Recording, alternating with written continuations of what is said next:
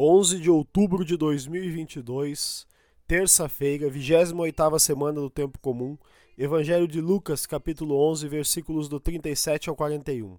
O Senhor esteja conosco, ele está no meio de nós. Proclamação do Evangelho de Jesus Cristo, segundo Lucas.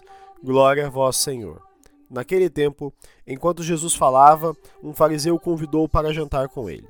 Jesus entrou e pôs-se à mesa. O fariseu ficou admirado ao ver que Jesus não tinha lavado as mãos antes da refeição. O Senhor disse ao fariseu: Vós, fariseus, limpais o copo e o prato por fora, mas o vosso interior está cheio de roubos e maldades. Insensatos, aquele que fez o exterior não faz também o interior? Antes, dai esmola do que vós possuís, e tudo ficará puro para vós. Palavra da salvação, glória a vós, Senhor. Pelas palavras do Santo Evangelho sejam perdoados os nossos pecados. Amém. Queridos irmãos e irmãs, façamos uma brevíssima reflexão sobre o Evangelho de hoje. O alerta do Evangelho de hoje é que, mais do que repetir rituais, precisamos manter o nosso coração limpo.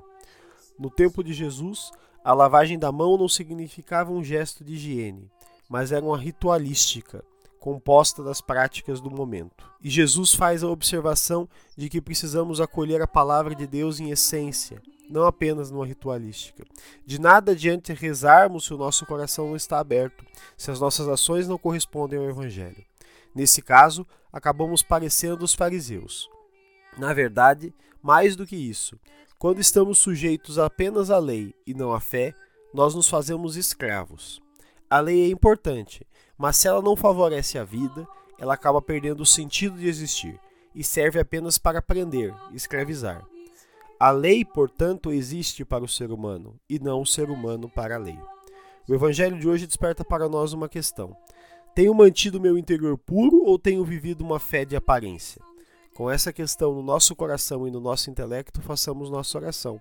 Senhor, mantenha meu coração puro para acolher o evangelho. Amém.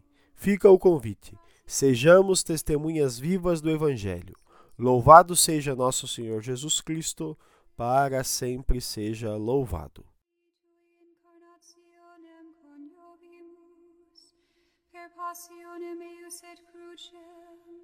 ad resurrectionis gloriam per